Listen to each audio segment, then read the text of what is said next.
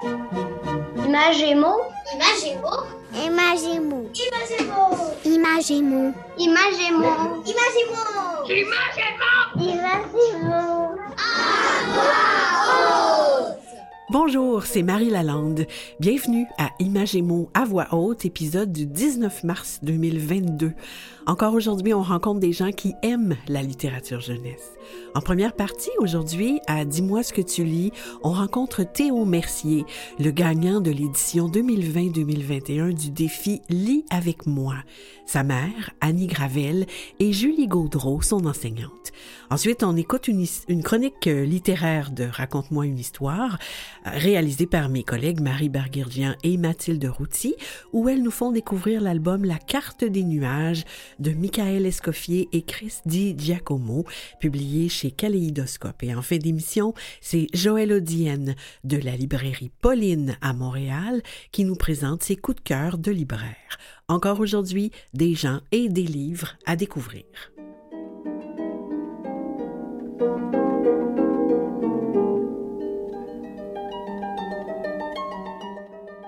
Euh, je m'appelle Damien, j'ai 11 ans. Euh, la lecture, euh, pour moi, c'est partir à l'aventure. Je m'appelle Théo, j'ai 11 ans. La lecture, pour moi, c'est très important parce que ça m'amène à, ça m'amène à, à être plus calme et à être plus poli avec les gens. Dis-moi ce que tu lis. Dis-moi ce que tu lis. C'est le moment de l'émission où on rencontre des gens qui lisent les livres jeunesse. Aujourd'hui, je reçois avec plaisir Théo Mercier, le gagnant, le grand lecteur de l'édition 2020-2021 du défi Lis avec moi, Julie Gaudreau, son enseignante, et sa mère, la mère de Théo, bien sûr, Annie Gravel. Bonjour à vous trois. Bonjour. Bonjour. Bonjour. J'ai mentionné le défi Lis avec moi dont Théo a gagné le titre de grand lecteur au printemps dernier. D'abord, toutes mes félicitations, Théo. Merci. Eh, mais Théo, si tu veux bien, avant de te donner la parole, on va se tourner vers Julie Gaudreau, son, ton enseignante de l'an dernier, quand tu étais en quatrième année, à l'école Panet, à Sainte-Béatrix, parce que sans Julie, il faut se le dire, t'aurais peut-être pas pu gagner ce défi Lis avec moi. Julie, qu'est-ce que c'est ce défi Lis avec moi? En fait, le défi Lis avec moi, euh, c'est un organisme qui offre des, euh, qui fait en sorte d'offrir des, des, moments, euh, de, faire vivre la lecture pour les élèves. Donc, il y a un grand concours qui est offert, une finale par école, une finale commission scolaire et ensuite une finale entre les commissions scolaires. Euh, L'organisme offre même des capsules vidéo qui montrent aux enfants comment faire une bonne lecture inter interactive, comment bien comprendre. Bref, pour un enseignant, c'est du bonbon comme projet. C'est vraiment, ouais. on, lit, on, lit, pour vrai, euh, on fait susciter, on donne le goût de lire aux élèves, ils ont le goût de lire le livre que les autres ont lu aussi. Euh, puis euh, nous, ben, j'ai vu la belle euh, solidarité qu'il y avait aussi où à chaque moment où Théo a, a, participé aux différentes finales, mais il y avait l'enthousiasme. Hein, je ne sais pas si tu t'en souviens l'année passée, comment les autres étaient contents pour lui. Mm -hmm. c est, ça a été vraiment que du bonheur pour une enseignante. De là, tout l'intérêt d'y participer ou de s'inscrire avec sa classe. ce défi-là, il existe depuis 2019. C'était quoi les circonstances particulières de l'édition de l'an dernier, Julie?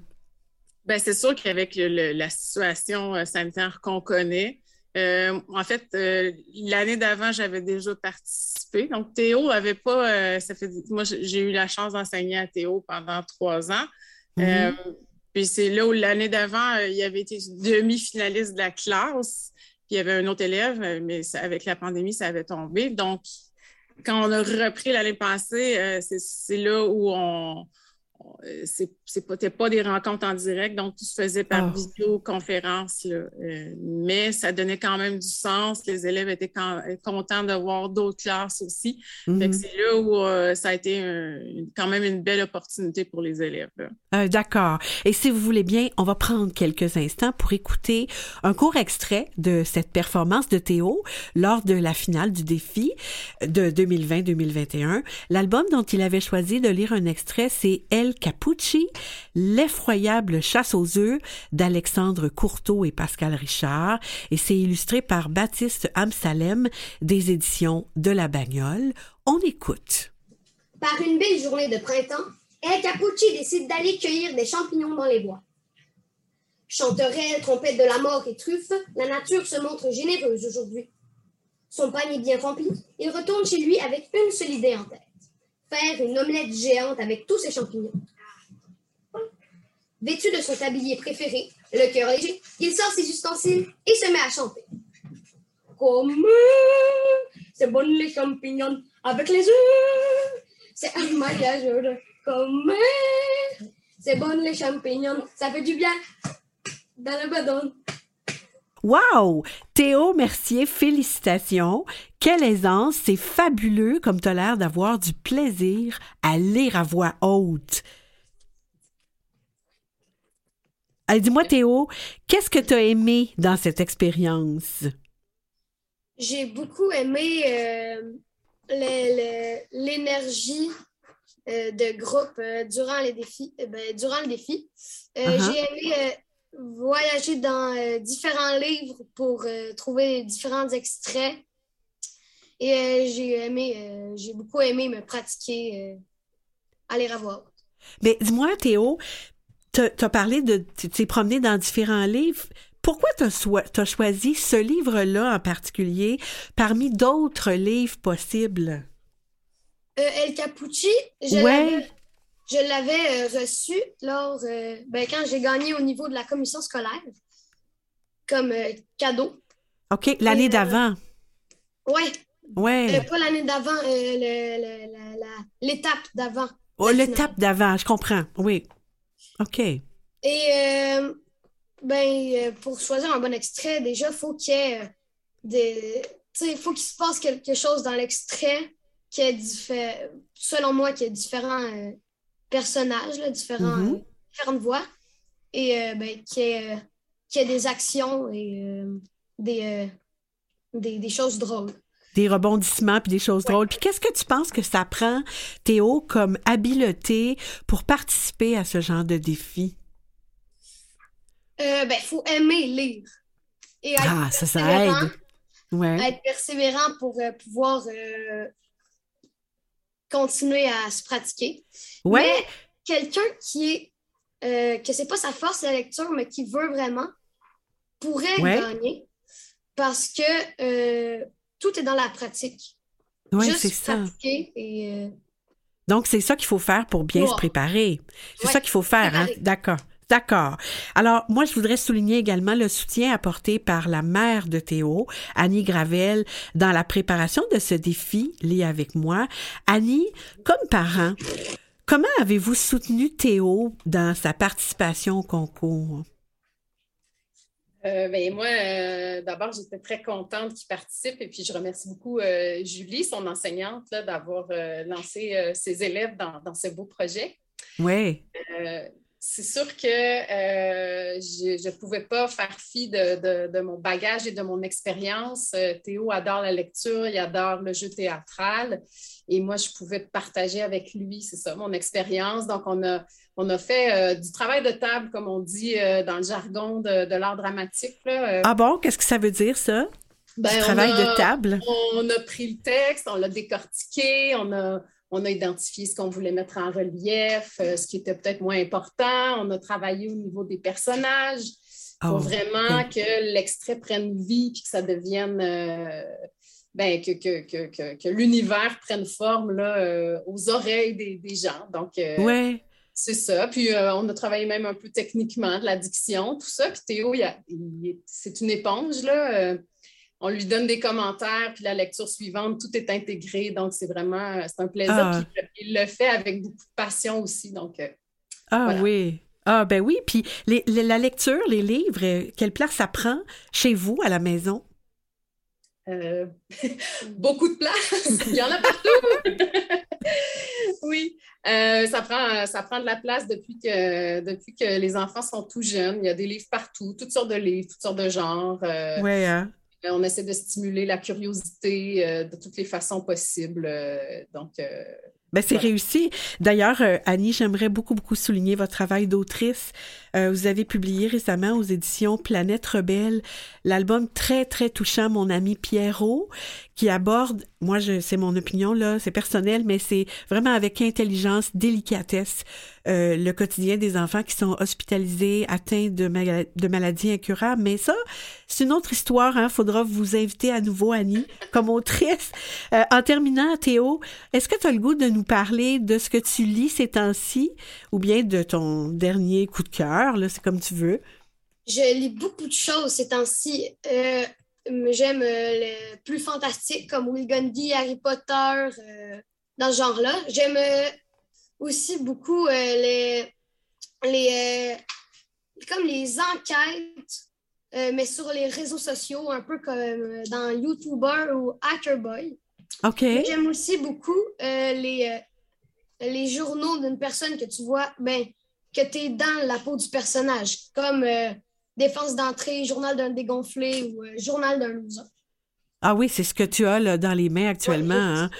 OK, ben c'est des belles suggestions et c'est le temps qu'on a, Théo, pour euh, cette rencontre euh, vraiment intéressante qu'on a eue avec vous trois.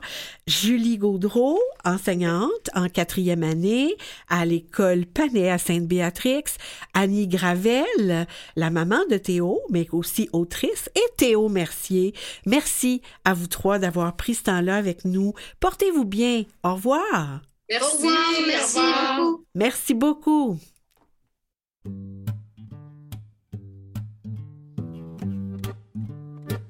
Approchez, approchez, mesdames et messieurs, car aujourd'hui, grande vente aux enchères. Dans quelques instants, mes deux jeunes apprentis saltimbanques vont vous présentationner des mots. Un mot pour tous, tous pour un mot. Un mot pour tous, tous pour un mot. Des gros mots pour les grossistes, des mots de tête pour les charlatans, des jeux de mots pour les artistes, des mots d'amour pour les amants, des mots d'amour pour les copieurs, des mots pour mots pour les cafeteurs, des mots savants pour les emmerdeurs, des mobilettes pour les voleurs. Aujourd'hui, grande vente aux enchères, on achète des mots d'occasion, des mots à la page et pas cher, et puis des mots de collection. Un mot pour tous, tous pour un mot, un mot pour tous, tous pour un mot.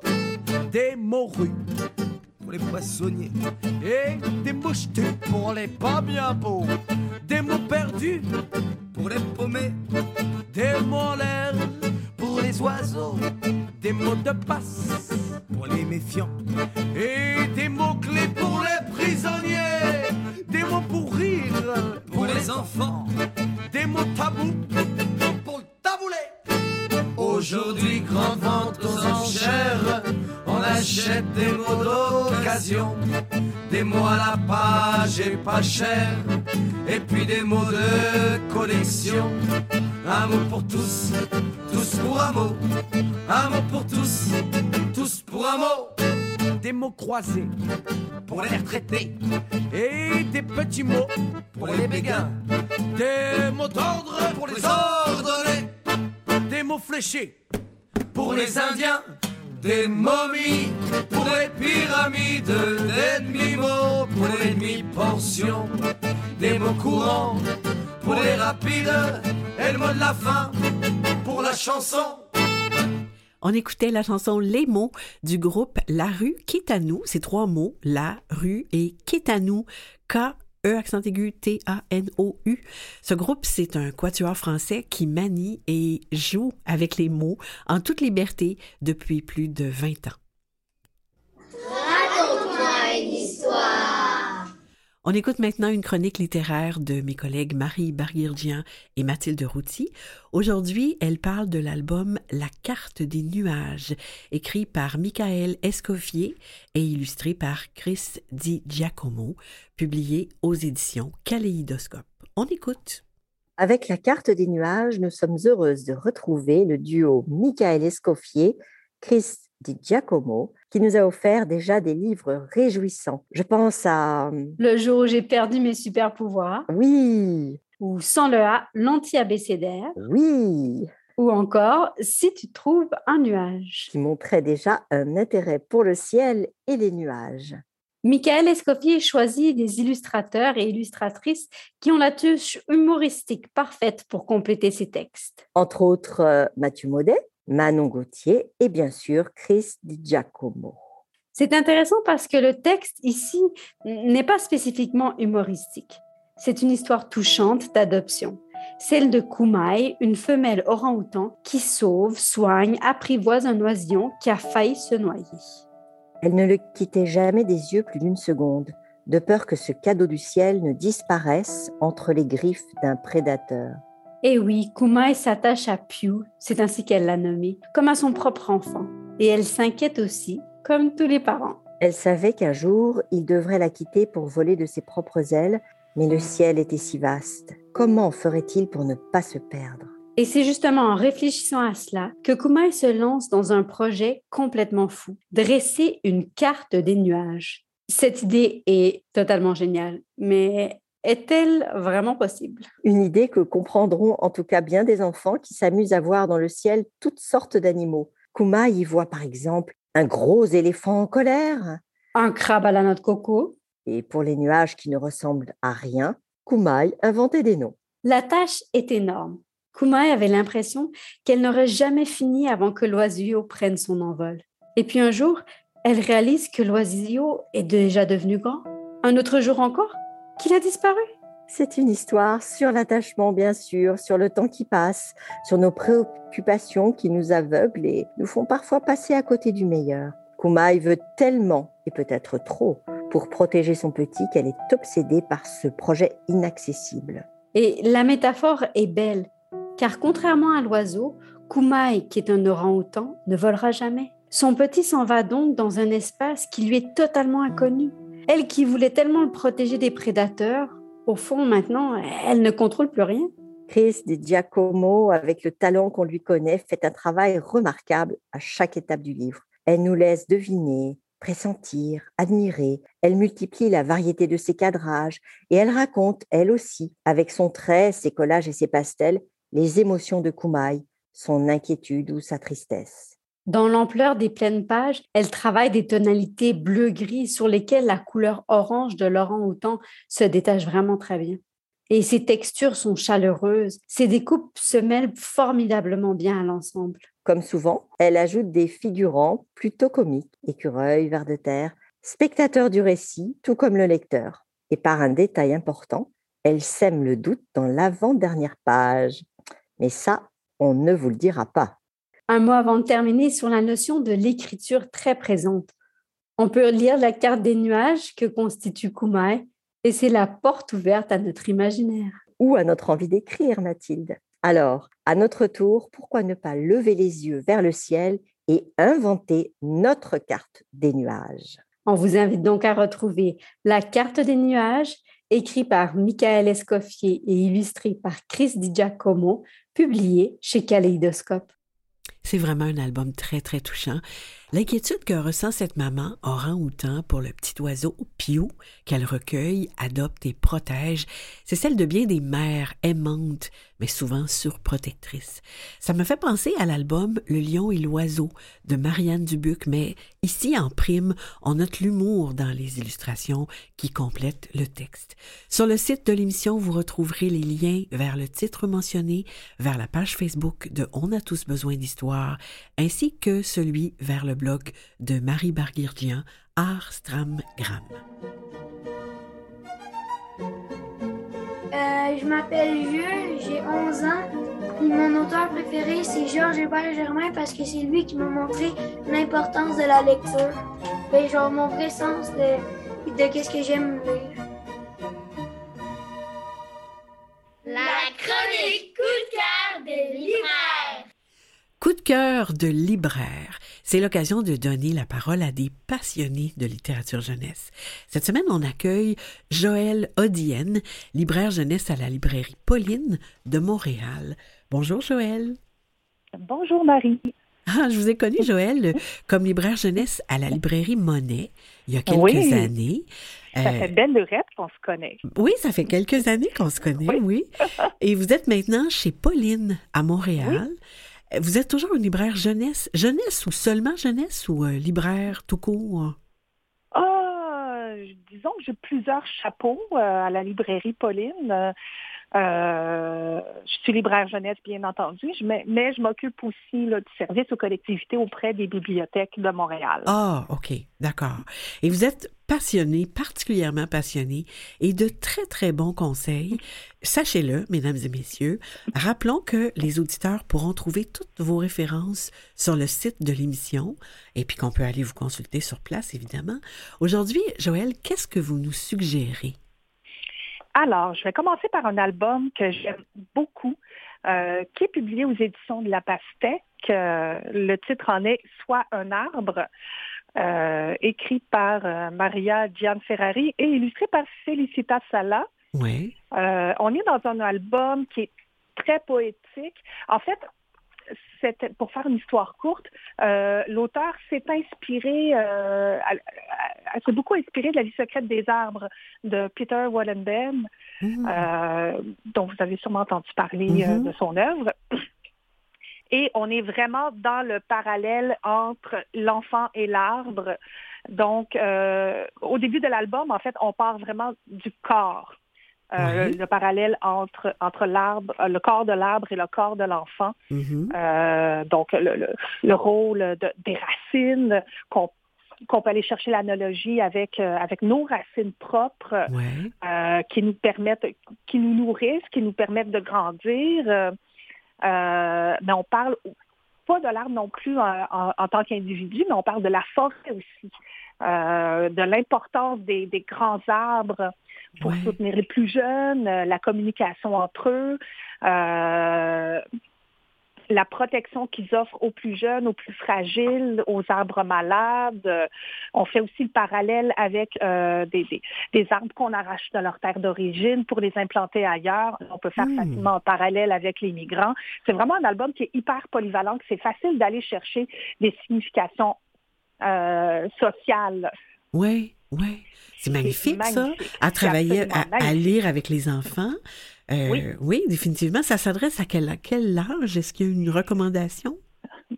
Euh, Il n'y a pas de, Pas vraiment. de, de, de, de recommandations là, textuelles en tant que telles, mais je dirais que en bas de 5-6 ans, ça peut être peut-être un petit peu compliqué, mais en même temps, c'est qu'on prend d'expliquer aux enfants, euh, je pense que ça peut bien se faire. C'est sûr qu'il y a un vocabulaire euh, qui peut être un peu complexe quand on parle de, de l'anatomie de l'arbre. Mhm. Euh, bon, c'est sûr, les branches, euh, les racines, tout ça, l'enfant, c'est facile de savoir ce que c'est. Mais quand on va dans des termes un petit peu plus techniques, comme, euh, comme le cambium, comme le duramen, euh, Ouais, là, ouais, effectivement. Là, c'est c'est plus touchy, mais à la fin, on a euh, une partie un petit peu documentaire où on va détailler l'ana- l'anatomie de l'arbre, c'est quoi le rôle de chaque partie de l'arbre? Et on a aussi euh, quelque chose que je trouve vraiment le fun, c'est des, des propositions pour, euh, pour aider la- les arbres, pour les sauver pour avoir un, euh, un impact sur la, la protection de l'environnement, mais aussi comment être une forêt, comment être une arbre, un arbre pour son entourage, pour la société. OK. Donc, c'est aller voir des, des, euh, des grands amis dans des résidences pour personnes âgées, par exemple, euh, participer à un programme de jumelage scolaire pour des enfants en difficulté, tu sais, ce genre de choses-là. Euh, C'est rempli de bienveillance, être- alors. c'est rempli de bienveillance, de solidarité. C'est c'est un hommage à la vie. C'est magnifique. J'adore cet album-là. Ça peut apporter plein de pistes de discussion aussi entre les parents, les enfants. Euh, Puis ben, les, les enfants, c'est des vraies éponges aussi. Mhm. Puis ils comprennent l'importance de faire attention à, à notre environnement, aux autres. OK. Alors, ben, c'est parfait pour une première suggestion. Passons à la deuxième que vous aviez prévue. Oui. Alors là, on va vers quelque chose de moins poétique, de plus rigolo. Oui. Euh, c'est La fin des poux aux éditions Les 400 coups. Oui. Et c'est écrit et illustré par Orbi, qui fait des choses absolument rigolotes et magnifiques. Oui. Là, ici, on est dans une histoire de poux que beaucoup d'enfants ont déjà connu. Les Oui. parents redoutent beaucoup. C'est l'horreur, ça, c'est l'horreur. On y pense, puis on a mal au cœur. Oh, oui, exactement, exactement. Et euh, ce que je trouve le fun avec cet album-là, c'est qu'on fait vraiment, c'est pas nommé, mais il y a un parallèle facile à faire avec notre joyeuse pandémie, la distanciation sociale, toutes ces choses-là qui sont parfois difficiles à accepter, à, à maintenir aussi. Et ça, c'est une façon que je trouve très rigolote de, de faire comprendre à l'enfant que c'est quand on est un peu trop proche, oups, le petit pouls ou le petit microbe peut sauter à l'autre ami et le contaminer. Oui, oui, oui. On souhaite pas Et- ça. Mais tout ça Non. fait avec beaucoup d'humour. fait avec beaucoup d'humour. Et euh, ce qui est le fun pour les parents aussi, c'est qu'il y a plein de petits... euh, de, de, de, de, de, de- de- Des pas conseils? mais des, non, pas des conseils, mais des petits clins d'œil Ah oui. que, que les enfants vont pas voir, mais que le parent va voir. Ah, il y a deux niveaux de lecture alors, oui. Euh, oui, oui, oui, oui. C'est comme bon, je prends, euh, je prends, je prends un exemple. Au tout début, il y a le papa qui est assis en train de travailler sur son ordinateur. Euh, il est en train d'écouter la radio pendant que la petite est en train de dessiner. Mhm. Et à la radio, on entend, il est encore difficile d'évaluer les impacts du grand confinement. alors, c'est un livre que Orbi a écrit pendant le grand confinement. J'ai l'impression, ouais. Ouais. Il y, a, il y a des petits relents de confinement. On voit les arcs-en-ciel dans les fenêtres de l'école. Oui, oui, oui. Fait qu'il y a plein de petits clins d'œil comme ça qui sont disséminés là, tout au long de, de l'album. Mhm. Et l'histoire est un peu longue, ceci dit. Ce, ce qui, Euh, ne, en fait, le, le- le peu de temps qui nous reste, euh, Joël, ne nous permettra pas d'aller au Ah, prof, en profondeur dans cette histoire. Mais quand même. Oui, mais bon, pour finir rapidement, l'histoire est un peu longue, mais il n'y a pas de longueur. C'est important de le dire. Oui. Euh, c'est juste que pour les enfants plus jeunes, peut-être qu'ils vont avoir moins de patience. Ça dépend des enfants, mais c'est très facile aussi là, de, de passer par-dessus Oui. tous les petits détails, les petites bulles, des, des, des poux qui se parlent entre eux. Fait que c'est vraiment, c'est agréable, c'est rigolo. Des heures de plaisir. Ah, Absolument. ben écoutez, Joël, Odienne, merci beaucoup d'avoir pris ce temps-là pour nous et avec nous, au grand plaisir. Ce fut un plaisir partagé. merci Joël, au revoir. Au revoir. Je remercie les invités et collaborateurs d'aujourd'hui. Théo Mercier, gagnant de l'édition 2020-2021 du défi Lis avec moi. Sa mère, Annie Gravel et Julie Gaudreau, son enseignante de quatrième année de l'école Panet à Sainte-Béatrix. Marie Berguerdien et Mathilde Routy pour leur chronique Raconte-moi une histoire. Joël Odienne, libraire à la librairie Pauline de Montréal. Nicolas Wartman en régie et au montage. Et Jean-Sébastien Laliberté, chef diffusion technique pour la mise en onde. Images et mots à voix haute se termine ici cette cette semaine. Au plaisir et à la semaine prochaine.